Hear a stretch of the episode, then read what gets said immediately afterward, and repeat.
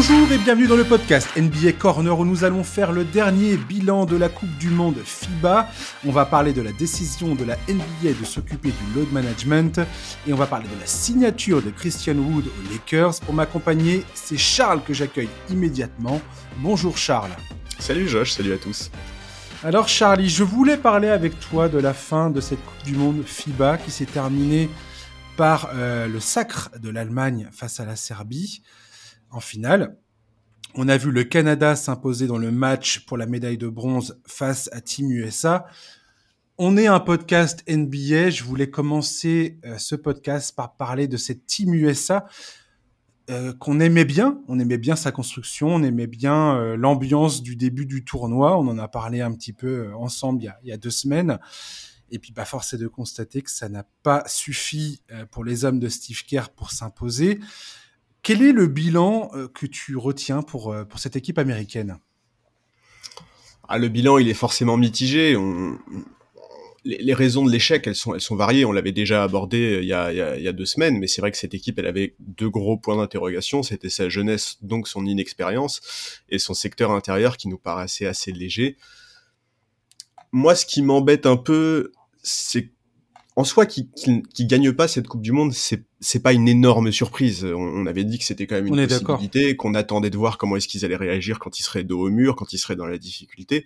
Bon, ce qui m'embête plus, moi, c'est les réactions qu'il y a depuis. Euh, c'est vrai que depuis, on a un peu l'impression que, notamment dans les médias américains, c'est on a l'impression que c'est un cataclysme, euh, que c'est une catastrophe. Ça évoque déjà l'été prochain euh, en parlant de réunir les Avengers là avec toutes les méga stars de la ligue qui sont soudainement citées. Moi, ce qui m'embête un peu dans cette histoire, c'est quand même qu'à l'issue de la demi-finale perdue face à l'Allemagne, Steve Kerr s'est exprimé en regrettant le manque de continuité d'une compétition à l'autre.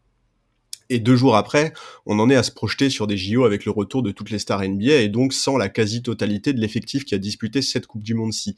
Alors, ok, c'est un peu sous le coup de la déception, mais l'idée de cette compétition, c'était quand même aussi de donner de l'expérience FIBA à des joueurs amenés à faire partie de Team USA dans les années à venir.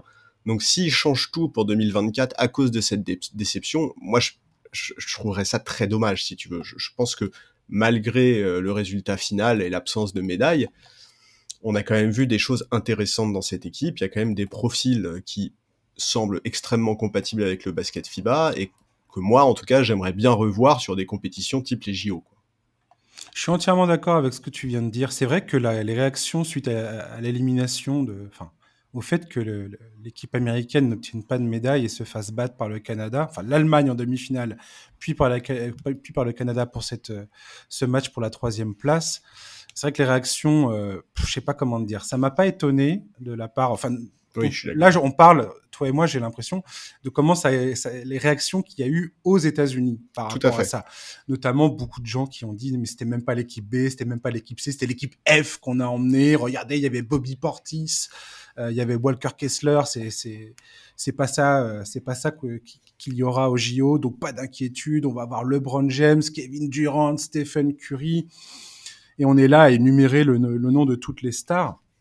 C'est vrai que cette équipe du Team USA, moi je l'ai trouvé bien bien construit il n'y avait pas de défense. On a bien vu que la défense était inexistante. Ils n'ont pas réussi à trouver les bons systèmes pour défendre. Euh, on a remarqué aussi qu'il y avait un manque de domination à l'intérieur. Il n'y a pas de domination physique aujourd'hui de, de, de l'équipe américaine dans le jeu intérieur. Ils sont sauf fait croquer au rebond offensif quasiment contre la Lituanie, ça a été le cas, contre le Monténégro, ça a été le cas. Jaren Jackson Jr., on peut, on peut le pointer du doigt et l'accuser de tous les mots, mais il a été mal utilisé. On voit bien à Memphis, il y a Steven Adams qui, qui, qui, qui est à ses côtés. C'est pour une bonne raison.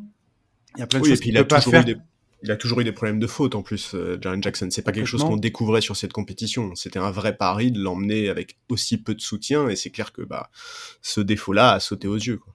Et puis on en a parlé toi et moi il y a deux semaines. Il y, a, ce problème inhérent euh, à, à l'équipe américaine, c'est le manque de continuité. C'est-à-dire que les Américains euh, ne peuvent, enfin, n'ont jamais la même équipe, sont toujours obligés de construire quelque chose quelques quelques semaines, quelques ouais, quelques semaines avant quelque part. Et ils tombent contre des équipes qui la plupart du temps ont une colonne vertébrale qui dure depuis des années, des joueurs qui se connaissent bien. Il y a quelques stars NBA qui vont, qui viennent. Là, on a vu euh, Nikola Jokic n'était pas dans l'équipe de Serbie. On a vu Porzingis qui était euh, blessé pour l'équipe de la pour, le, pour la Lettonie. La Lettonie, ça les a pas empêchés de faire un très bon parcours. Euh, il y aura toujours pour moi ce problème-là et je ne sais pas, je suis pas persuadé, tu vas me dire ce que tu en penses. Est-ce que vraiment euh, ra rameuter LeBron James, Kevin Durant, Stephen Curry et, tout, et tous ces potentiellement ces gars-là, est-ce que ça va vraiment régler à 100% le problème de, de l'équipe américaine? Je tiens à rappeler que pendant les JO à Tokyo, les Américains s'en sont sortis in extremis alors qu'il y avait Bam Adebayo, Kevin Durant, Jason Tatum, Damian Lillard, Devin Booker. Je veux dire, il y avait une équipe qui était tout à fait transcendante sur le papier.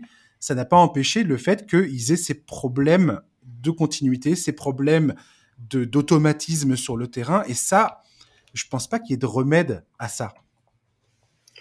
Non, et bon, alors déjà, moi, il y, a, y a une chose qu'il faut dire, c'est que là, on est quand même beaucoup dans euh, c'est quand même beaucoup la déception, l'émotion qui s'exprime. Bon, est-ce que vraiment en 2024, euh, toutes ces superstars vont répondre présent après une saison épuisante? Ça, c'est une autre question. En fait, c'est ça. En fait, c'est un problème structurel qu'ont les Américains. C'est que leurs stars, leurs joueurs américains, leurs plus grandes stars jouent des saisons de 82 matchs.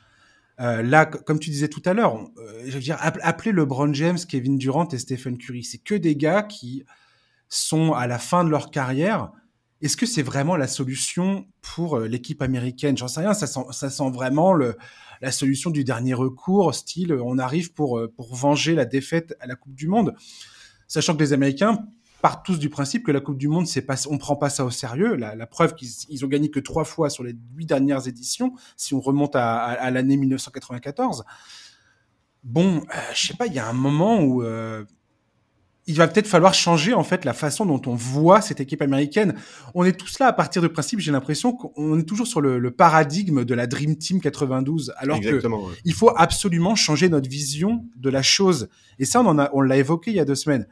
Aujourd'hui, les équipes du reste du monde sont fortes. Le, le, gap du talent entre l'équipe américaine et, et le reste du monde a, incroyable, c'est incroyablement euh, réduit. Et ça, il faut le prendre en considération. Il y a un moment, il faut arrêter de croire que les Américains vont arriver et battre tout le monde par 30 points de, moyenne, quoi. C'est ça. on n'en est plus là, en fait. Et, et, je pense, aujourd'hui, on, peut aussi éventuellement envisager le fait que, comme tu l'as dit tout à l'heure, quand bien même tu réunirais toutes les superstars, tu, réunis, tu ferais un All-Star Game mmh euh, pour chaque match de Team USA au JO, en fait, ça ne garantirait pas la victoire finale. Et Steve Kerr l'a évoqué. Euh, Kerr l'a dit très clairement. Il a dit on n'est plus en 1992. Aujourd'hui, les joueurs sont meilleurs partout. Toutes les équipes sont meilleures. Le niveau global a très très largement augmenté. Et c'est aussi pour ça que moi, ça me semblerait quand même plus intéressant. Même en, en, estimant que les superstars sont toutes disponibles, ça me semblerait quand même beaucoup plus intéressant de laisser Steve Kerr et son staff faire la sélection. Il a évoqué, il a évoqué plusieurs choses. Steve Kerr, il a parlé par exemple du fait qu'il y avait absolument aujourd'hui besoin d'avoir des two-way players pour ces compétitions FIBA.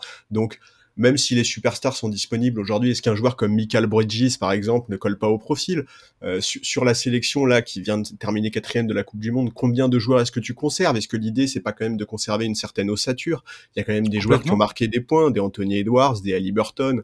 Bon, ça, ça va être ça va être très intéressant de voir comment ça va se passer. Est-ce que Steve Kerr aura réellement la main pour constituer son groupe pour 2024 Est-ce que la pression populaire va faire qu'il va être obligé? Parce que The Athletic a quand même cité, outre les LeBron James, ils ont cité du Kevin Durant, du Steph Curry, du Anthony Davis, Tatum, Booker, Lillard, qui tous seraient prêts à, à revenir euh, porter la, tunique américaine. Bon, mais ça sent un peu plus l'opération commerciale que, le, évidemment. Que, la pertinence sportive en fait. Évidemment, et c'est pour ça. Enfin, que le que LeBron James soit là à téléphoner, style, hé les gars, c'est parti, on lance le le, le bat sign dans le ciel et tout le monde se réunit. Bah, on a l'impression que c'est les Transformers, quoi, les Autobots euh, qui, euh, qui ont reçu le signal et tout le monde se réunit. en fait, pour moi, il y a un manque de respect pour pour ce qu'est le basket et le, l'aspect euh, sport collectif qu'est le basketball. Et puis LeBron, il est, bien flagrant en fait. Et puis LeBron, il est bien mignon, mais il va avoir 39 ans à la fin de l'année. Mais complètement. Euh, il va nous, il va, il va faire une saison qui va être bah, épuisante, comme toutes les saisons NBA le sont. On sait qu'il veut jouer euh, jusqu'à 40 ans, donc ça veut dire encore une saison après celle-là. Est-ce que vraiment il va s'infliger les Jeux Olympiques 2024 entre ces deux dernières, entre ces possiblement deux dernières saisons NBA. Bref, il y a énormément de questions.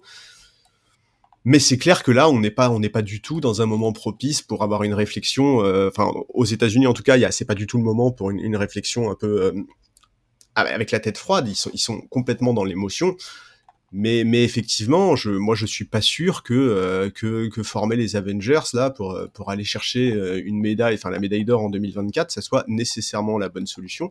Et je pense vraiment que Steve Kerr, en tout cas, lui, s'il a la main, essaiera plutôt de faire un amalgame. C'est sûr, c'est sûr Mmh. qu'il y a des joueurs qui ont qui ont marqué des points dans cette compétition. Il y en a d'autres qui en ont perdu. On peut penser à un mec comme Brandon Ingram, qui en termes de profil et de de, moments de sa carrière pourrait aurait pu faire partie de ces joueurs du futur. Tu vois ceux qui sont amenés à s'installer dans Team USA. Bon bah là c'est clair qu'il a pas forcément démontré suffisamment pour.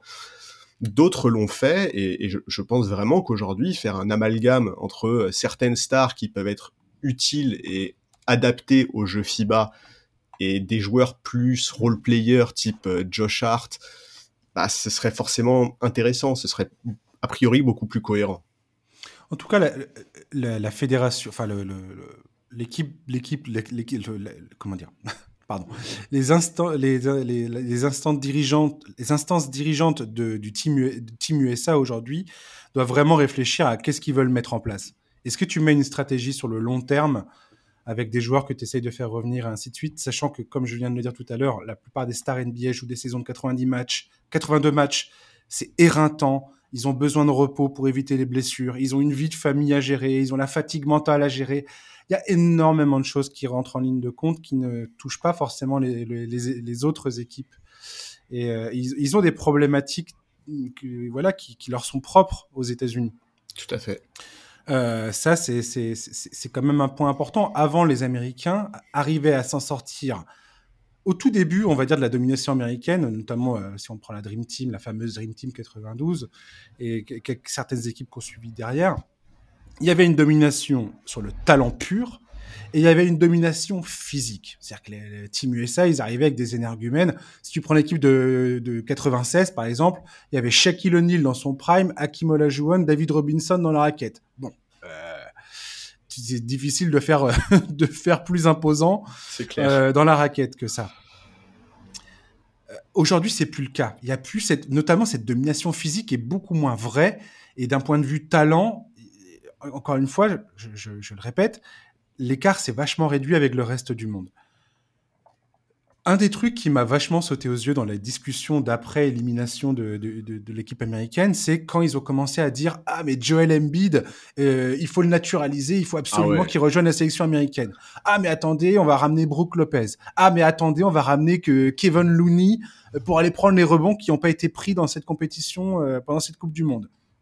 Et là tu te dis mais les gars, mais vous êtes en train de vous raccrocher aux branches comme jamais en fait. Oui, oui.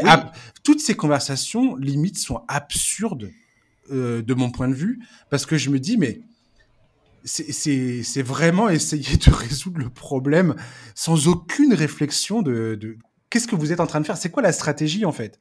Non, mais c'est clair qu'il faut une réflexion globale. Mais tu vois, typiquement, moi qui ai un profil comme, comme, Kevin Looney, qui est quand même pas le joueur le plus médiatique, le plus starifié de la ligue, soit envisagé, je trouve que quelque part, ça a un côté un peu presque rassurant, tu vois. Parce que Mhm. bon, euh, Joel Embiid, oui, le serpent de mer Joel Embiid, à un moment, J'ai hâte de voir ce qu'il va faire, parce que Ouais, Joel Embiid, voilà. s'il rejoint la team USA, t'as l'impression qu'il va jouer 40 minutes par match, quoi. bah, exactement. Euh, what? Brook Lopez, pas Brook. Lopez l'été prochain, il aura 36 piges. Euh, on sait très s'est fait bien. opérer du dos, enfin. Mais oui, en plus Milwaukee, ils sont dans une saison charnière absolument capitale avec Giannis qui met des coups de pression tous les deux, deux jours. Là, Euh, j'ai un moment, Brook Lopez, est-ce que vraiment il va construire sa saison en se disant waouh, le super objectif, c'est la médaille d'or à Paris en 2024 Mais j'en complètement. doute fortement. Donc, Bah, pour un joueur comme lui, typiquement, non, quoi. bah ouais, non, c'est clair. Je, je suis même pas sûr que qu'il veuille y aller en fait, quoi. Je, Bien vois. sûr. Donc, euh, donc bon. euh, C'est l'autre aspect d'ailleurs de, de, de pourquoi les, des joueurs ne vont pas euh, l'été participer aux compétitions internationales. C'est l'argent. C'est qu'ils ont des Sûr. contrats à négocier. Si tu te blesses, si tu es physiquement, si physiquement tu te mets dans- dans une position où tu vas être moins performant ou, ou je ne sais quoi, beaucoup de joueurs ne participent plus aux compétitions internationales parce qu'ils ont des, ils ont des, des incitations contractuelles où ils se disent, bah attends, je vais pas me mettre dans une position où je risque de mettre en péril mon futur contrat de 5 ans pour euh, je sais pas combien de millions de dollars. Bien sûr. Et pour eux, c'est ça le plus important, qu'on qu'on le veuille ou non, quoi qu'on en pense, quoi qu'on en dise, tu as le droit de dire, ah ouais, attends, euh, l'amour du maillot, ok les gars, oui, d'accord, mais bon, y a un moment, ces gens-là gèrent euh, leur famille, leur, leur, leur argent, leur avenir. Exactement, et on en reparlera plus tard, mais le, le, fait de voir en parallèle de ça la NBA qui cherche absolument à limiter le load management et donc quelque part le repos des joueurs, ça va aussi. On va en parler, ouais. Ça va aussi dans ce sens-là en fait, c'est que les joueurs aujourd'hui, ils ont besoin de trouver. C'est, c'est, c'est, LeBron en parlait il y a des années. Aujourd'hui, quand tu es un joueur comme LeBron James, une de tes obsessions, c'est d'optimiser absolument tout. Et optimiser tout, ça commence évidemment par optimiser les plages de repos. C'est optimiser la manière avec laquelle ton corps va être le plus efficace dans les moments les plus importants. Bon, bah, c'est clair qu'aujourd'hui, une Coupe du Monde de basket en plein été, c'est complètement, je vais même pas dire au deuxième plan, c'est au troisième ou quatrième plan pour énormément de joueurs. Je pense que si les trois, les quatre, cinq dernières années on, nous ont appris quelque chose, parce que quatre, cinq dernières années, c'est, c'était pas hier, quoi, tu vois? Bon, si, les 4-5 dernières années nous ont appris quelque chose, c'est que aujourd'hui, dans les compétitions internationales, l'équipe américaine n'est plus ce qu'elle a été, à savoir l'espèce de monstre incroyable qui arrive, qui déroule et qui massacre tout le monde sur son passage. Ce n'est plus le cas. Ce n'est plus le cas depuis un bon moment, je pense. Je pense que depuis les JO 2012, ça va bientôt faire plus, ça fait plus de 10 ans je pense que ça fait depuis ce moment-là, on n'a plus vu une équipe américaine qui, qui, marche sur le reste du monde. Et c'est tant mieux. En tant que fan de basket, on devrait tous frapper des mains et se dire c'est génial parce qu'on n'a plus de compétitions internationales qui sont euh, réglées, euh, réglées alors qu'elle a même pas commencé quoi. Oui, et puis c'est hyper. En fait, c'est très. En fait, il faut absolument que les les, euh, les, les, Américains comprennent ça parce qu'en fait, ça a amorcé un, un changement qui est énorme. C'est-à-dire qu'aujourd'hui, une équipe qui affronte les États-Unis dans une Coupe du Monde ne vient absolument pas en victime expiatoire. Tout le monde aujourd'hui croit en sa chance de mhm. pouvoir éventuellement renverser les Américains et voir aujourd'hui l'émergence du Canada en fait, c'est hyper positif pour, mhm. pour le monde du basket en général, et ça doit être hyper positif pour les États-Unis, pour, les Américains, parce que ça doit être en fait une source de motivation absolument énorme. Euh, on va pas revenir sur la polémique qu'il y a eu il y a quelques semaines sur euh, est-ce que être champion NBA c'est être champion du monde ou pas? Oh là là. On s'en fout. Ce truc, ah, c'est une polémique. Était génial. Le temps, le temps de parole qui a été consacré à ce non-sujet oui, et puis le me fascine, me le mépris de certains joueurs NBA mais complètement. a été hallucinant. C'est incroyable. Et, et aujourd'hui, ben, je suis désolé, mais incroyable. En réalité, ce serait dans leur intérêt aux Américains de comprendre que ils sont ils sont complètement à l'ouest avec leur histoire de euh, on est encore euh, les plus dominants. Oui, la NBA est le championnat dominant. Aujourd'hui, ceux qui dominent la NBA, ah ben, je suis désolé, mais c'est pas forcément des Américains. Tout à fait. Qu'on le veuille ou non. Euh, que ce soit Jokic, que ce soit Yanis, que ce soit Embiid. Que ce soit Doncic. Doncic, évidemment. Bref. Euh, Shai Gilgius là qui commence aujourd'hui à mhm. montrer que euh, c'est quand même un peu le futur. Bon, Franz Wagner, on va, je vais en parler oh tout à l'heure. Tout à fait. Enfin voilà, aujourd'hui, il faut qu'il y ait une remise en question il faut, il faut forcément qu'il y ait une remise en question pour Team USA et, ça, ça, passe aussi par le fait d'accepter que, bah, effectivement, aujourd'hui, euh, il y, a, y, a, beaucoup, beaucoup, beaucoup de très très bonnes équipes internationales. Mais, mais même auprès du, c'est là où je, je, trouve ça important et, euh, et, et je vais m'adresser à tous les auditeurs et si, vous pouvez participer à cet effort collectif, d'essayer de faire prendre conscience autour de vous qu'aujourd'hui, l'équipe américaine, parce que moi j'ai été halluciné du nombre de conversations que j'ai pu avoir avec des gens qui étaient là, ah dis euh, les Américains, quatrième et tout. Et moi personnellement, j'étais pas surpris.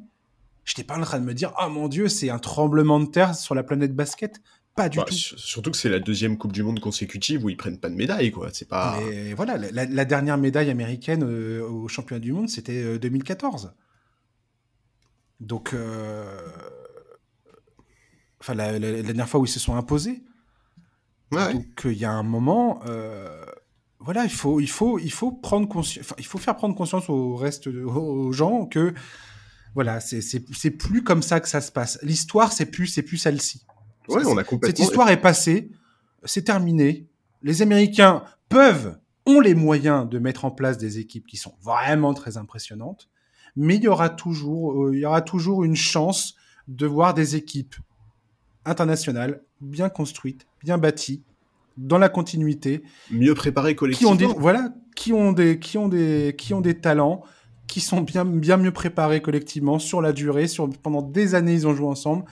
Et ça, dans le sport co, c'est, c'est, ultra important. C'est même décisif, en fait. L'exemple de l'Allemagne est incroyablement marquant à ce niveau-là. Parlons, parlons de l'Allemagne. Bah, parlons du vainqueur de cette Coupe du Monde. Tiens. Parce que voilà, Si, tu Arrêtons de parler des, des, Américains un petit peu. Si tu fais le bilan des effectifs, tu vois, si tu fais un truc euh, purement, euh, vraiment sur le papier, euh, que tu compares tous les effectifs qu'il y a dans cette Coupe du Monde, mais tu, tu mets jamais l'Allemagne championne du monde. Et pourtant, c'est tellement mérité. C'est l'équipe qui a, c'est peut-être eux qui ont pratiqué le meilleur basket sur cette compétition en réalité. Ils ont été et avec des difficultés. Franz Wagner a loupé une bonne partie des matchs de poule sur Bien blessure. Sûr.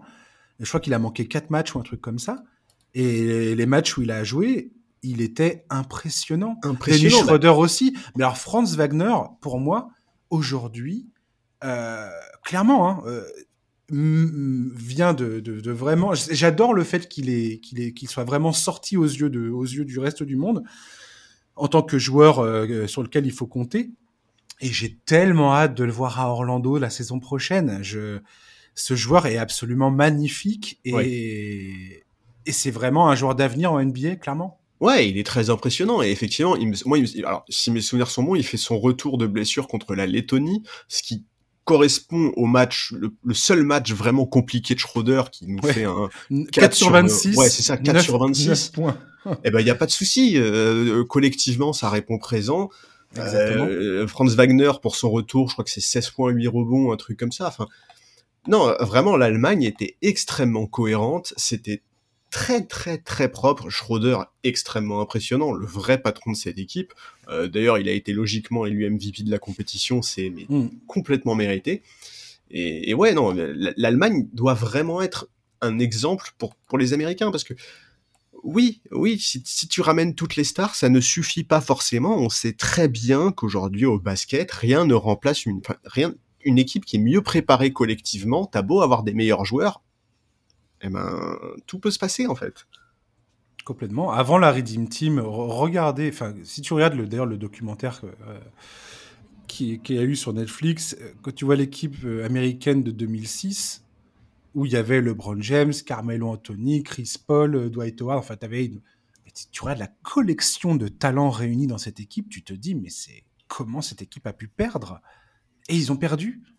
Parce qu'ils ont affronté euh, voilà la Grèce, l'Espagne, des l'Argentine, enfin des équipes qui sont euh, qui étaient à l'époque dominantes, qui avaient cette continuité, qui avaient cette familiarité, qui avaient qui ont ces automatismes sur le terrain. Et, et tout LeBron James qui était pourtant quand même pas mal à ce moment-là de sa carrière, bah, c'était c'était pas possible pour les Américains de s'imposer contre ces gars-là, quoi. Voilà. Et, là, on a mentionné l'Allemagne comme exemple, mais la Serbie, c'est pareil. La Serbie, c'est un pays avec une, véritable culture basket. Là, ils, ont eu l'absence de joueurs extrêmement importants, à commencer évidemment par Nikola Jokic, mais pas seulement. Il y avait beaucoup d'autres absents. Tout à fait. Michic qui était pas là, qui est, MVP de l'Euroleague c'est pas rien. Euh. Mais, mais voilà, c'est une équipe qui est très bien préparée, qui est extrêmement bien coachée. Et d'ailleurs, la demi-finale face au Canada a été incroyable à suivre. Ça défend bien, il y a de l'alternance dans le jeu, il y a du vice. Bon, bah voilà, euh, c'est en fait, empiler les stars n'est absolument pas une garantie aujourd'hui sur la scène internationale, c'est clair. Pour moi, c'est un plaisir sans nom de voir ça parce que ça rend, ça redonne au basket ses lettres de noblesse euh, au sport collectif qu'est le basket. Le fait que le basket, c'est pas une, c'est pas une, une compilation de stars sur un terrain, c'est aussi et surtout un collectif, une équipe, des joueurs qui se complètent, euh, qui jouent ensemble, qui jouent les uns pour les autres. Ça paraît con et naïf de dire ça, mais mais ah c'est tellement, mais c'est tellement vrai et ah, c'est tellement bon de voir des équipes comme ça où ça où ça transpire le basket, où il y, a le respect pour le jeu, il y a les fondamentaux qui sont là. Et moi, ça me, ça me, moi, ça me rebooste de voir ça personnellement.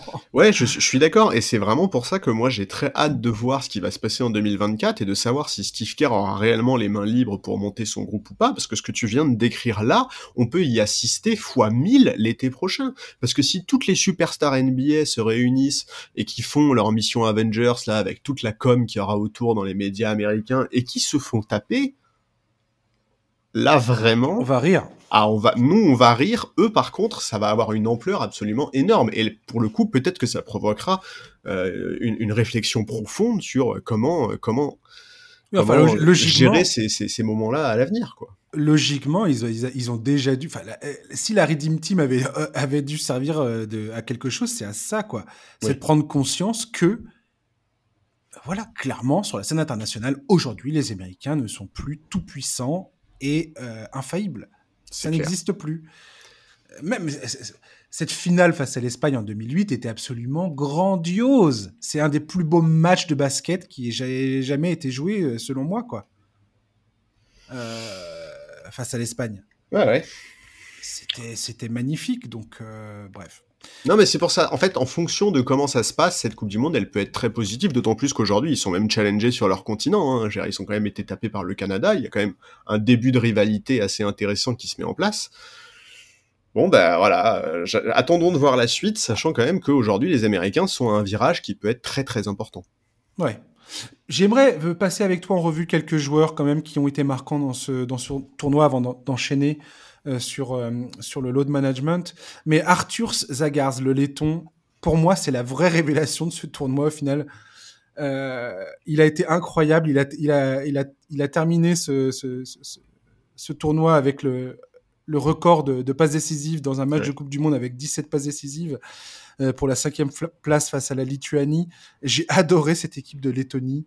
J'ai trouvé ça incroyable. Et, euh, et Zagars, franchement, mais euh, quel joueur, quoi. Toi, c'est typiquement le genre de joueur que tu kiffes découvrir dans un tournoi pareil, quoi.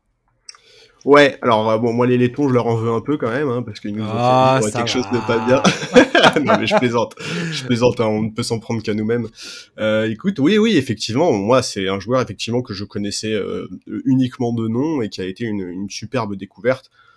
Bon, euh, on- forcément, on attend de voir la suite, mais euh, mais il a il a effectivement fait une compétition absolument magnifique et, euh, et il me semble qu'aujourd'hui on sait même pas où est-ce qu'il va jouer la saison prochaine, si j'ai bien suivi.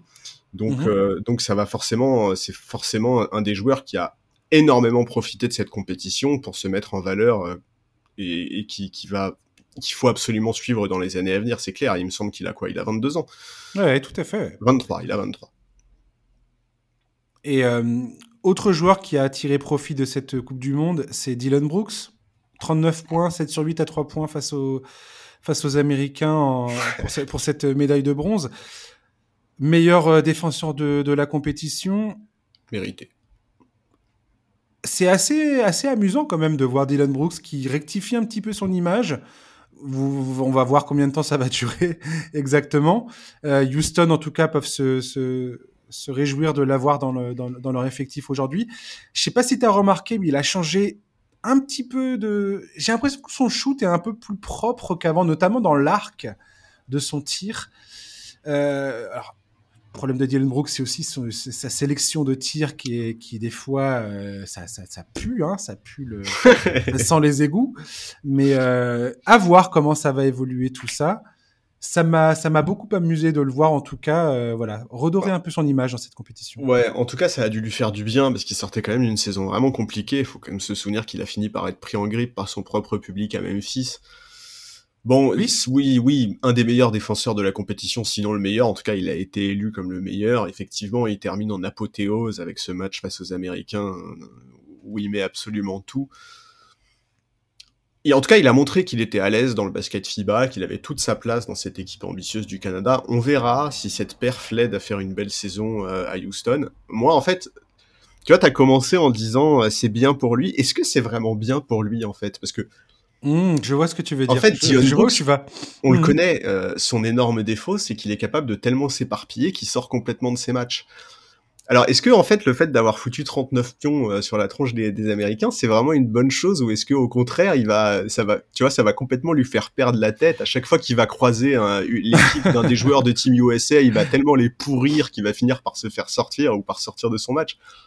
Je, je sais pas, ça va être intéressant. En tout cas, personne à Houston va lui demander de marquer 39 points par match, c'est une évidence, mais s'il peut être ce joueur collectif, gros défenseur, capable de sanctionner à trois points, de faire sortir de ses gonds les stars adverses sans pour autant trop s'éparpiller, alors le contrat qu'il a gratté à Houston sera tout à fait logique et, et rentabilisé maintenant. C'est vrai que moi, avec Dion Brooks, bah, j'ai en fait j'ai jamais envie de me projeter parce que bah, parce qu'on sait jamais à quel moment il peut il peut vriller en fait quoi Dion Brooks. Si son coach n'était pas Ime Udoka à Houston, je serais beaucoup plus inquiet. Je suis d'accord. Étant, étant, donné que c'est Udoka, je pense que c'est une bonne chose pour lui, euh, parce que l'autorité naturelle d'Udoka, euh, je pense, va, va, va le faire rentrer dans le rang, va lui probablement l'aider à, à, rester, euh, à garder la tête froide, on va dire, à garder son sang-froid sur le terrain. Je, je pense que c'est positif.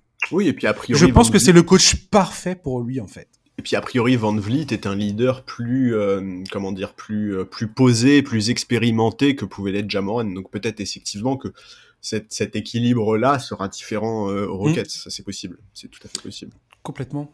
Euh, Che Gilgius Alexander. Oula. La claque euh, pour certains, je pense, de découvrir le, le, le, le la, la, classe incroyable de ce joueur. Euh, je, je, je, je, pense que là, si c'était pas clair pour les gens, il a mis tout le monde d'accord sur le fait que c'est clairement un des tout meilleurs joueurs au monde.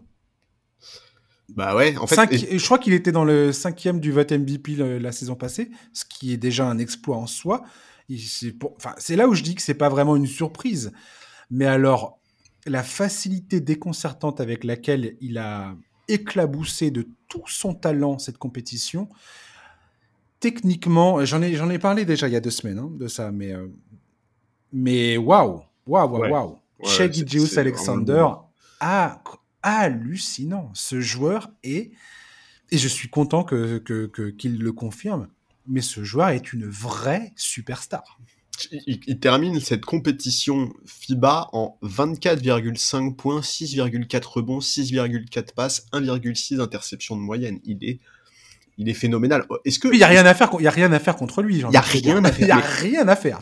Est-ce que aujourd'hui, c'est pas le joueur qui a le plus le vent en poupe? Genre, tu vois, est-ce que c'est pas le joueur qui aujourd'hui mmh. est pas sur la phase ascendante la plus impressionnante depuis là un an? Après la, la saison hallucinante qu'il a fait sous les couleurs d'OKC, qui lui a valu une sélection All-Star, une place dans la All-NBA First mmh. Team, il faut quand même le rappeler. Oui, All-NBA First Team, aujourd'hui, il y est avec Giannis, Doncic, Tatum et Embiid. Ça, ça, ça place le niveau du mec. C'est quand t'as dit Embiid, ça m'a, ça m'a hérissé le poil. Mais bon. Ah, arrête. Pardon, excuse-moi. non, mais voilà, enfin, tu vois, on, on, peut faire un petit bilan rapide de ces matchs. Il met 20, il fait 27 points, 13 rebonds contre la, la, la France. Contre la Lettonie, c'est 27, 6, 6. Contre l'Espagne, c'est 30 points, 4 rebonds, 7 passes. Contre la Slovénie, 31 points, 10 passes. Enfin, contre les États-Unis, il fait 12 passes décisives en plus de 131 points. Il est, il est vraiment phénoménal. C'est, moi, j'ai pas d'autres mots. Il est hallucinant. Et, effectivement, j'ai tellement hâte de voir la saison qui va nous sortir. Est-ce qu'il peut faire aussi bien que la saison dernière? Est-ce qu'il peut faire mieux? Comment ça va se traduire collectivement pour OKC C'est quoi les ambitions de cette équipe? Pour moi, aujourd'hui, si je dois faire, euh, si je dois établir est, quelle est la plus grosse attraction de la saison NBA à venir pour moi, bah c'est lui en fait. C'est forcément lui. On va faire notre podcast, toi, et moi. J'espère que tu seras avec moi pour ce podcast-là. Mais des équipes à suivre la saison prochaine ouais, de celles qu'on va qu'on va qu'on va suivre particulièrement. Pas forcément les favoris, hein, mais les équipes à suivre. Et tu vois, Franz Wagner et Chegildius Alexander viennent clairement pour moi de mettre sur le, sur ma carte euh, des équipes à suivre la saison prochaine, Orlando et euh, OKC, clairement. Oui, OKC, bah, l'équipe, elle est, il euh, y, a, y, a, y a pour moi, il y a une, il y a une vraie ambition à nourrir la saison prochaine. Bah oui, et puis il y a aussi, quoi. Il y a? Oh, Il y, y a Josh Giddy, il y a, oui, bien sûr. ici en plus. Il y a Chetan Green, il y a, ouais. y a, non, mais il y a trop de monde. Toute la, toute la, toute les, cette équipe là qui, qui, se construit de, de, de, saison en saison. Et là, y a, on est en train de, j'ai vraiment hâte. L'équipe du Thunder, du Thunder est vraiment une des équipes les plus fascinantes de cette, la saison à venir et la saison prochaine. Tout à fait. Parce que Presti a des décisions à prendre. Est-ce que tu commences dès maintenant à vendre tes tours de draft pour amener des vrais talents autour de Che Gilgeous Alexander C'est une discussion pour une autre fois. J'ai pas envie de l'avoir maintenant parce que sinon ça, ça, ça va m'énerver. On va pas parler de, de, de, des choses dont j'aimerais parler. mais, mais voilà. Vraie, vraie, vraie question. Tout à fait. Je, je suis bien d'accord. Euh, Nikola Jovic, très bon pendant le tournoi avec la Serbie. Est-ce que tu penses que sa performance dans cette Coupe du Monde peut influencer le transfert de Damian Lillard à Miami ou pas? Est-ce que tu penses que Nikola Jovic a, a quelque part joué, enfin, joué de manière à, à, influencer un petit peu ce, ce, ce transfert ou pas du, enfin, ça se joue pas à ce niveau-là? Bah, Je pense que la, je pense que les scouts NBA connaissaient déjà son talent, donc je sais, je sais pas si ça, si ça va avoir réellement une influence euh, sur, là-dessus. Ça me semble compliqué de le dire. 20 ans, hein, Nikola Jovic. Ouais, ouais, et encore, il a eu 20 ans il y a deux mois, hein, deux, trois mois. Ouais. C'est vraiment, c'est très, très récent. Et effectivement, il s'annonce comme un, un, des futurs visages de cette équipe serbe. Il a fait une, notamment une première phase extrêmement réussie, euh, ce match face au Soudan où il est à 100% au shoot. Bon.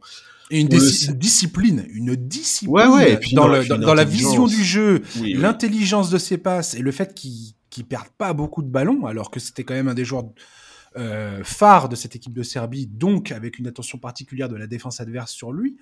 Euh, franchement.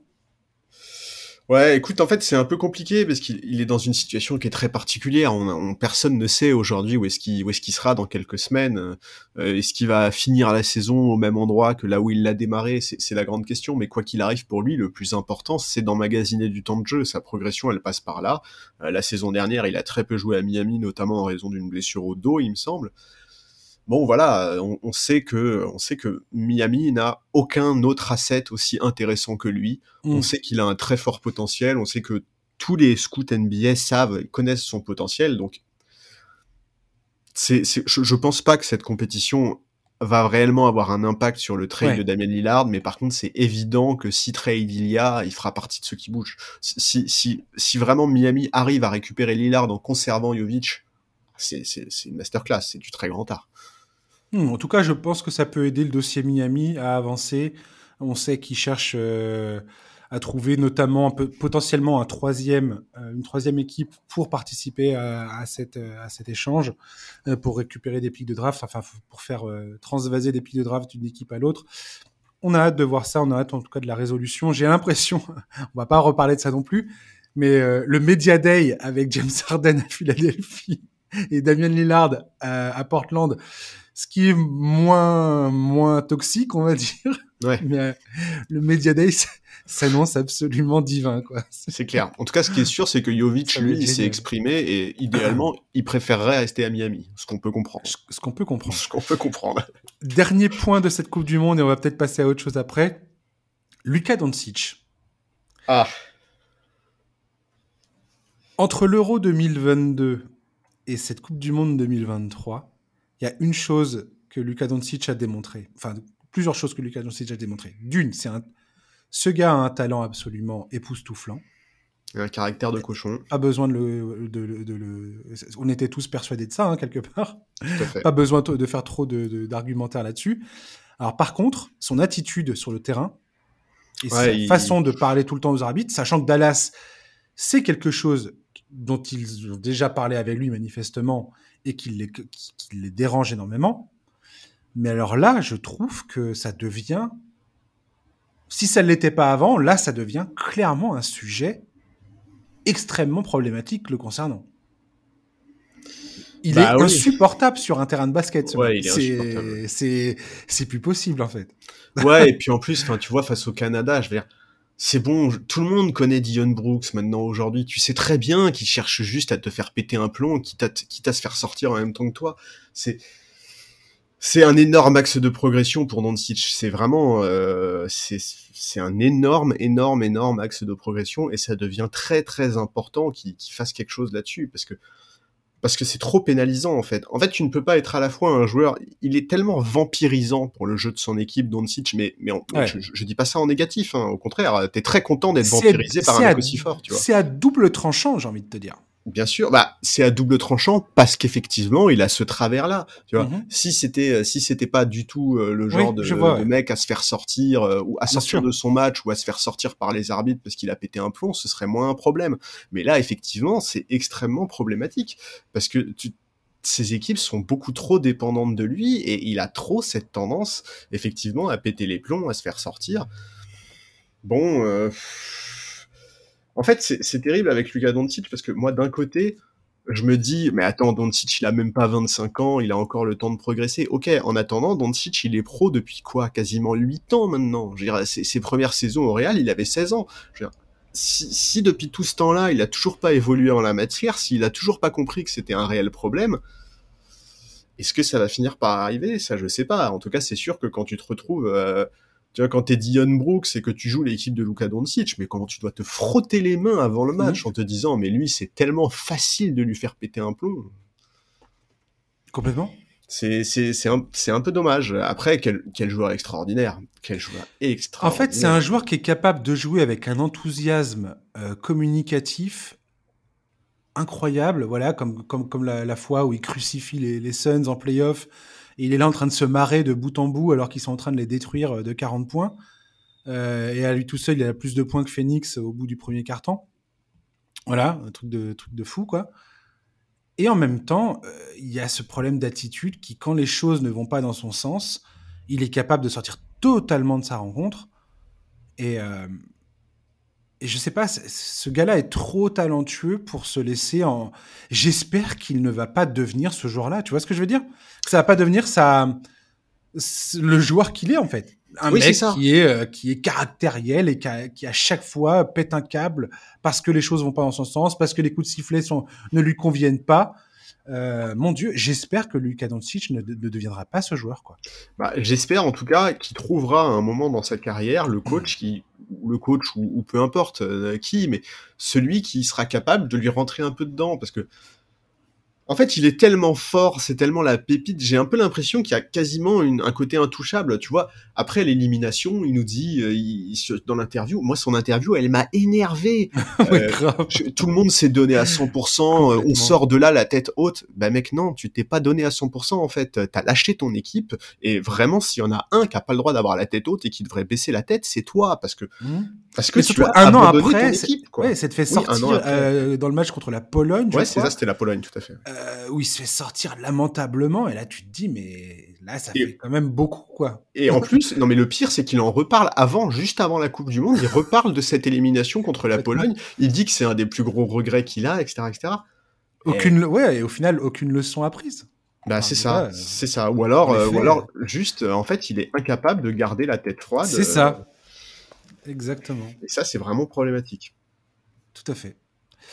Bref, on verra ça. Euh, ça me fait marrer en tout cas de voir tout le monde qui parle des JO euh, de Paris 2024 euh, et tout le monde joue à, à, à, faire le manager des équipes, euh, des équipes nationales. Oui, c'est ça. Quelle équipe américaine pour 2024 Ouais, ouais. Et Joel, la décision de Joel Embiid me fait tellement rire. J'ai tellement hâte de voir ce que ça va être. Est-ce qu'il va y aller ou pas déjà? Enfin bref, ça me fait tellement. Mais bon, ça va être marrant. On va voir ça il faut qu'on prie pour que Mbanyama se fasse pas le, se fasse pas le genou euh, pendant la saison. Ouais, il faut pas non plus qu'on lui mette trop de. Enfin, il faut pas qu'on se dise qu'avec Wembanyama, on sera champion, quoi. Ah ouais, non, ça va pas se passer comme ça. Oh, on verra, on verra comment ça va se passer. Allez, on va parler de la décision de la NBA de euh, de, de, de, prendre à bras le corps cette question du load management. Je trouve ça très intéressant parce que philosophiquement parlant, il y a quelque chose de, de captivant là-dedans. C'est-à-dire qu'on est passé d'une ligue où tu avais des, des, Michael Jordan, des Kobe Bryant qui étaient là à jouer euh, tous les matchs possibles euh, qu'ils pouvaient humainement jouer euh, parce qu'ils avaient cette conscience de, du public, des fans et ainsi de suite, à euh, pas l'inverse, mais presque où les joueurs sont là, attends, non, non, je vais pas jouer ce match-là parce que, oulala, là, là, là, je vais être fatigué sinon. Je caricature bien évidemment, mais la NBA a décidé de taper du poing sur la table et c'est quand même quelque chose qui n'est pas anodin, qui, qui montre que c'est ce qu'a dit Adam Silver d'ailleurs, qui sont, il y a peut-être eu, euh, on est peut-être pas, on s'est peut-être barré un peu trop loin dans le sens inverse. Aujourd'hui, il y aura des, des pénalités euh, qui vont être infligées aux équipes qui abusent de, euh, du repos accordé à leurs meilleurs joueurs. Il y a des exceptions aussi qui sont prévues pour les joueurs d'un certain âge, avec un certain nombre de matchs en carrière, avec un certain nombre de minutes en carrière. Et c'est ça va, ça, c'est normal, j'ai envie de dire, parce que bon, faut pas non plus prendre le bâton et taper sur tout ce qui bouge. Charlie, qu'est-ce que tu en penses de, euh, cette, euh, de cette décision de la NBA bah, D'abord, je suis pas étonné du tout, parce qu'on sait que ça fait partie des choses sur lesquelles la Ligue réfléchissait depuis un moment. Moi, je vais être très franc avec toi, j'ai pas vraiment d'avis sur la question. J'attends de voir comment ça va concrètement se passer, parce que tu l'as dit, il y a beaucoup d'exceptions, effectivement, les joueurs de plus de 35 ans, ceux qui ont plus de 1000 matchs ou de 34 000 minutes au compteur, donc effectivement, déjà, tout ce qui est LeBron, Curry, euh, Kevin Durant, James Harden, etc., ne, sont pas concernés. Il me semble que l'historique des blessures va également être pris en compte pour le plus grand plaisir de Kawhi Leonard. Donc, on va, on va attendre de voir comment ça se passe, comment ça se met en place. Tout à fait. Moi, je comprends. C'est sûr que personne n'est heureux de regarder un, Clippers Lakers, par exemple, où euh, manquerait euh, Kawhi Leonard, Paul George, LeBron et Anthony Davis. C'est évident. Maintenant, on sait aussi que dans l'intérêt de la compétition et du spectacle, il faut que les joueurs majeurs arrivent en playoff en pleine forme. On a vu la saison dernière ce que ça changeait pour Denver d'arriver avec un Jokic en pleine forme, avec un Jamal Murray pas blessé. Ça change absolument tout. Nous, on veut voir les meilleures équipes en pleine possession de leurs moyens à ce moment-là. Maintenant, je sais pas. En fait, je dois t'avouer, je dois t'avouer un truc. Déjà, je suis tombé sur la liste des joueurs concernés avant de lire les critères. Ouais. Et j'avoue que j'ai halluciné. Enfin, par exemple, à New York, euh, Julius Randle fait partie de la liste, mais pas Jalen Brunson. Euh, à, la Nouvelle-Orléans, Zion fait partie de la liste, mais pas Ingram. Attends, à Brooklyn, et ça c'est incroyable, à Brooklyn, Ben Simmons est sur la liste des stars qui ne peuvent pas être load manager, mais pas Michael Bridges. ok, il faut, euh, je comprends. Après avoir lu les critères, j'ai compris. Euh, c'est un joueur, il me semble que c'est un joueur qui a été All-Star ou sélectionné dans une All, NBA Team ces trois dernières saisons. Donc, ok, il fallait trouver des critères, ils ont choisi les critères, donc forcément, ça, ça crée des choses un peu étonnantes, mais pourquoi pas? Bon, je sais pas. Est-ce que vraiment les amendes vont être euh, réellement dissuasives pour les franchises euh, ou est-ce que euh, entre payer une amende ou prendre le risque d'avoir un Kawhi Leonard ou un Paul George blessé, le choix est pas évident. Je, je sais pas comment ça va se passer. C'est pour ça que moi j'attends un peu. Tu vois, j'ai pas d'avis très tranché sur la question. J'attends de voir comment ça va se passer. Bon, voilà, on, on, savait que la NBA voulait faire quelque chose. Est-ce que les amendes, ça suffit? Je ne sais pas. C'est vraiment une, question. Est-ce que c'était absolument indispensable de réagir aussi fortement? Je ne sais pas. Vraiment, je n'ai pas encore d'avis sur, cette question-là. En fait, pour moi, cette, cette, décision qui a été prise par la NBA, je suis tout à fait d'accord avec toi. Il va falloir voir la saison prochaine. Aujourd'hui, on voit qu'ils ont essayé d'établir un cadre établir des critères et on va voir concrètement comment ça va se passer. Avant qu'on voit comment ça se passe et, la, façon dont, euh, dont ça va permettre ou non de résoudre cette question, à quel point ça va influencer les équipes euh, à ce niveau-là, voilà. C'est wait and see. On va voir ce que, ce que ça donne concrètement. Pour moi, en fait, ce truc-là est clairement un signe avant-coureur des négociations à venir pour les droits télé euh, de la NBA avec euh, le, le, Ah bah oui, parce que c'est vraiment les matchs télévisés qui sont visés, oui, ça c'est clair. C'est les, les, négociations pour les droits, les droits TV à venir et aussi l'évolution du marché. C'est-à-dire que le contrat qui a été signé là, de 24 milliards de dollars sur 9 ans prend fin à la fin de la saison 2024-2025. Donc c'est dans deux ans, c'est ça? Je crois que euh, c'est ça, ouais. Dans deux ans. Je pense qu'Adam Silver et les propriétaires des clubs sont en train de signifier, parce qu'apparemment ils sont en train de chercher un contrat, le futur un futur contrat qui se situerait entre 50 et 75 milliards de dollars, euh, sachant que la, NFL vient, de, faire un deal à 100 milliards de dollars, qui est valable jusqu'en 2033. Donc il y a cette, y a cette, cette optique-là, clairement. C'est c'est purement financier cette décision. Et je pense qu'aujourd'hui, ils sont en train de dire aux diffuseurs, hé, regardez, ouais, attends, attendez, ouais, Kawhi, ouais, machin, ouais, tel joueur et tout ça, ouais, ils se reposent, mais on va, on va leur tordre le bras et on va faire en sorte que le produit qu'on vous vend il y a des garde-fous qui, vous qui vont vous garantir le fait que les meilleurs joueurs et les stars NBA seront sur le terrain au moment où vous serez en train de retransmettre les matchs. voilà.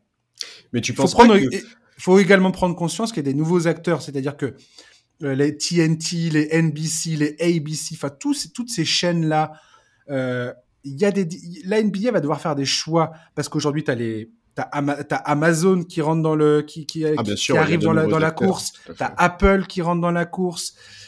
Les, les, le partage. Il y a, y, a, y a YouTube qui a envie de d'avoir beaucoup une part de, du gâteau beaucoup plus grande. La façon dont la NBA est consommée a énormément évolué et ils sont en train de savoir est-ce qu'on ménage la chèvre et le chou? Est-ce qu'on s'intéresse plutôt aux gens qui consomment que des highlights sur les réseaux sociaux? Est-ce qu'on continue de diffuser euh, euh, les matchs, euh, comme on le faisait avant? Si oui, comment? Faut bien avoir conscience qu'il y a une, révolution dans le marché de la consommation de la NBA, la façon dont les gens consomment et regardent le, le basket aujourd'hui, et que la NBA est en train de se préparer à ça. Et, et pour moi, ce truc du load management est totalement à 100% lié à ça. Ah, c'est clair, ça c'est clair. Mais tu penses pas qu'un coach un peu retort, je sais pas moi, prenons un, Greg Popovich par exemple, mm-hmm. tu penses pas qu'un Greg Popovich, il est capable, genre, de, bah, de faire starter un mec qui veut reposer et puis au bout de deux minutes de jeu, de le sortir et qu'on le voit plus? Alors je crois qu'il y a une, je crois qu'il y a une limitation de minutes. Euh, D'accord. il y a une limitation de minutes, je crois que c'est 20 minutes, un truc comme ça qui a été, euh, qui a été aussi imposé. Mais euh, alors ça, j'ai, pour le coup, mea culpa, j'ai pas bien, j'ai pas bien pour le, plongé la, la question de cette histoire de minutes de jeu. Bah de toute façon, on n'a pas encore tous les détails. Hein. C'est comme les, les, exceptions sont sorties quelques jours après la news, etc. Enfin, c'est clair que de toute façon, ça fait partie de ces dispositifs qu'il faut tester pour voir comment ça se déroule. Ça, c'est clair ce qui m'a le plus tapé euh, dans l'œil dans toute, cette histoire aussi, c'est le fait que Adam Silver dise cette décision euh, atteste du fait que nous sommes une ligue de 82 matchs. Il le dit texto. Et ça, j'ai trouvé ça hyper intéressant parce que on n'arrête pas de parler du fait que ah tiens est-ce que la NBA devrait pas baisser son nombre de matchs? Est-ce que 82 c'est le, bon nombre? Et que toutes les études euh, scientifique, médical montre que 82, c'est beaucoup trop. Sauf que la NBA n'arrive pas à sortir de ce format-là. Pourquoi? Parce que aussi historiquement, ça serait remettre en question toute sa base statistique. Oui, il, y aurait, plus de célébration de, euh, de, de, de, tels joueurs qui dépassent euh, le nombre de, un, total d'interceptions en carrière parce que de toute façon, ce ne sera plus les mêmes bases. En fait, quelque part, ils sont un peu pieds poings liés sur ce, sur ce, sur ce nombre de 82 matchs, quoi. Oui, et puis de toute façon, c'est pas la tendance en fait. Enfin, si tu regardes ce non, pas du les, tout. Si tu regardes les évolutions de la NBA ces 5-10 dernières années, on va pas du tout dans le sens d'une réduction des matchs. Le play-in rajoute des matchs, euh, la NBA Cup là, euh, tout ça c'est pareil. Enfin, on va, on n'est pas du tout dans une tendance où la ligue ils veulent des matchs en jeu. Des ouais, matchs. ouais c'est ça. au contraire, ils veulent plus de matchs et des matchs couperets en plus. Mmh, complètement, ouais. Donc, euh, donc pour moi, cette règle-là, c'est ce truc qui vient de décider quelque part, l'aspect sportif, médical, ou tout ce que tu veux, tout ce qui concerne le sport en tant que tel, ça n'a que très peu d'importance en fait. C'est surtout, je pense, un, signe pour les diffuseurs, pour les, la prochaine négociation des droits, de leur offrir une, pseudo-garantie, parce que comme tu l'as très bien dit, il va falloir voir concrètement comment ça va se passer, et tu peux être sûr et certain que sur les deux prochaines saisons à venir, euh, il va y avoir un vrai, une vraie enfin, un vrai intérêt pour les diffuseurs de dire tiens, voyons voir, voyons voir comment vous parvenez à mettre en place cette règle.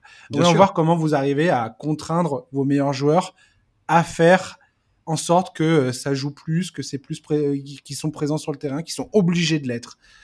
Et, et dans ce cadre-là, en plus du load management, il y a également eu, euh, c'est ESPN, il me semble, qui en a parlé, euh, le fait que la NBA va être beaucoup beaucoup plus vigilante aussi aux joueurs qui ne disputent pas la fin de saison euh, parce que leur équipe a décidé de tanker et que donc il y a une espèce de blessure. De tanker, de reposer de, joueurs en vue des playoffs. Exactement. Tu parlais de l'exemple de Denver, c'est très intéressant que tu sortes cet exemple-là parce que ça rentre typiquement dans ce genre de, de, de, de conversation. Ouais, ouais. Aujourd'hui, ils vont devoir justifier la moindre, la moindre absence des, des, joueurs stars, quoi. Voilà, exactement. Par, par exemple, un Damien Lillard qui n'a pas joué la fin de saison dernière avec Portland, aujourd'hui, ça passerait beaucoup plus difficilement. Complètement. C'est, cette renégociation des droits TV va amener des, des, des décisions, des, des, enfin, pas des événements, mais il va se passer des choses qui sont intimement liées à ça. Je sais pas si vous réalisez, si la NBA peut doubler l'argent qu'il y a, a à, se faire dans cette histoire, c'est hallucinant. Ouais. C'est, je veux dire, faut bien comprendre qu'aujourd'hui, euh, les, les, les, clubs ont pris, augmenté de valeur de façon incroyable. Les contrats, de toute façon, les salariés cap, c'est lié à ça. Aujourd'hui, on est tous C'est pareil, il faut, qu'on arrête à un moment ou un autre de se dire Ah mon Dieu, il est trop payé, 20 euh, millions la saison, 50 millions la saison.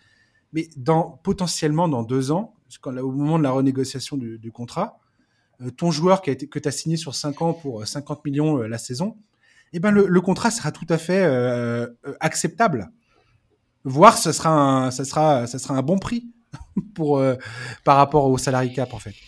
Ça, faut jamais l'oublier.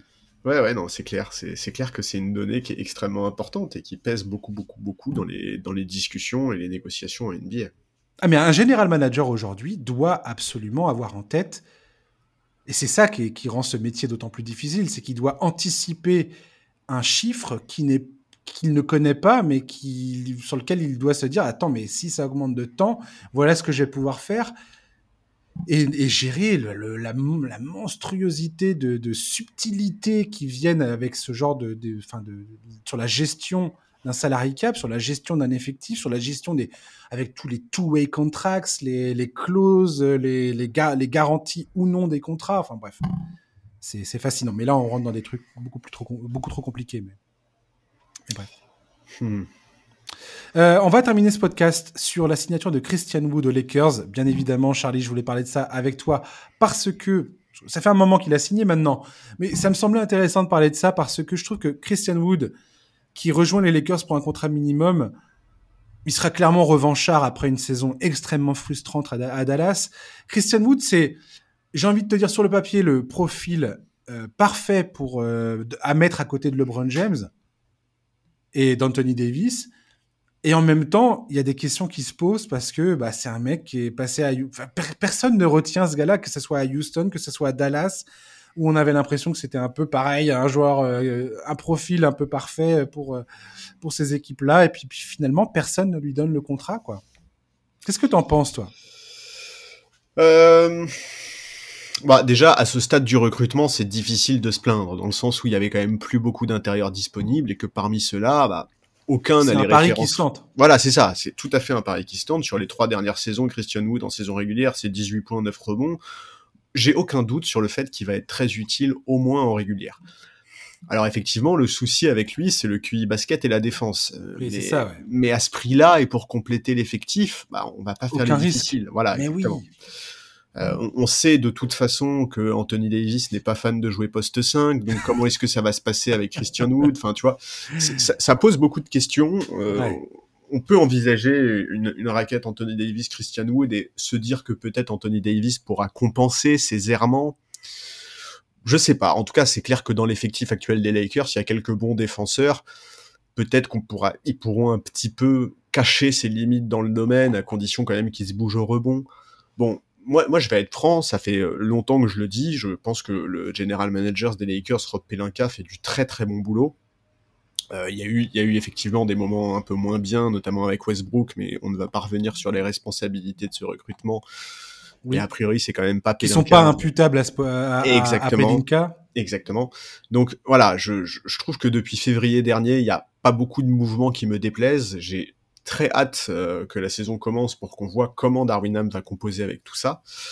Bon, il y aura toute la saison régulière pour trouver la meilleure formule. En playoff, on verra bien ce qu'il en est de Christian Wood. Moi, j'avoue que j'ai un peu de mal à l'imaginer avoir un rôle important en playoff. Pour moi, c'est clair qu'on va repartir sur une configuration comme l'été dernier avec un Anthony Davis euh, qui joue euh, absolument toutes les minutes qu'il est humainement mm. possible de jouer. Bon, écoute, voilà, Christian Wood et Jackson Hayes, est-ce qu'ils auront un rôle en playoff? C'est toute la question. C'est ça, exactement. Je suis pas convaincu, mais mais en tout cas en régulière et notamment pour faire souffler Anthony Davis, euh, tout en respectant bien entendu les nouvelles règles sur le load management, ça, ça peut être pas mal. Bon, voilà, je, je, je pense que c'est difficile de se plaindre en tout cas aujourd'hui, quand on est fan des Lakers. C'est tout à fait ça. C'est-à-dire que c'est un pas, ça te coûte rien. Ça te coûte rien, de tenter le truc. Au pire, le mec t'offre des bonnes minutes en saison régulière et te permet de, de, de, de rester euh, ou de grimper au classement. Enfin, je veux dire, d'être vraiment euh, performant pendant la saison régulière avec les absences des uns et des autres qui est forcément inéluctable, j'ai envie de te dire, aujourd'hui, euh, côté Lakers. Donc ça, c'est plutôt une bonne chose, j'ai envie de te dire. Effectivement, après la question des Lakers, vu les ambitions de LeBron et d'Anthony Davis et, de, et, du club, de ce club de, en général, c'est euh, voilà, est-ce que Christian Wood sera euh, sur le terrain euh, en demi-finale de conférence, en finale de conférence? Il y, a des, y a des doutes, étant donné effectivement ces lacunes, ces lacunes en termes de, de, compréhension de ce qui se passe sur le terrain à, un niveau avancé. Maintenant, bon, ça, ça mange, ça, ça, se tente. On sait jamais. On a déjà vu LeBron James révéler des joueurs grâce à son talent. Est-ce que LeBron James est encore ce joueur-là, encore cette capacité-là? Ben, On va le voir, j'ai envie de te dire. Oui, puis visiblement, il connaît quand même très bien le coach. Il a expliqué qu'il s'était connu à Milwaukee, qu'ils avaient une, une vraie relation. Bon, écoute, il a énormément de choses à prouver, Christian Wood, parce que tu l'as dit, ces dernières années, malgré des stats euh, correctes, euh, ben, il a jamais été retenu par ses équipes. Euh, là, visiblement, il l'a quand même très mauvaise. Euh, il a quand même dit, il a dit très clairement qu'il était très motivé. Après, il a dit ce que Dallas a fait. Je sais pas ce que Jason. Euh, tu sais, tu voyais bien que sa relation avec Jason Kidd pendant la saison était, était lamentable. Mais là, tu sens que. Ouais. Tu sens qu'il y a un passif de dingue entre les deux, quoi. ouais. l'air. Est-ce que ça t'a inquiété de voir Austin Reeves se faire se faire cibler en défense pendant cette Coupe du Monde, au fait? Non.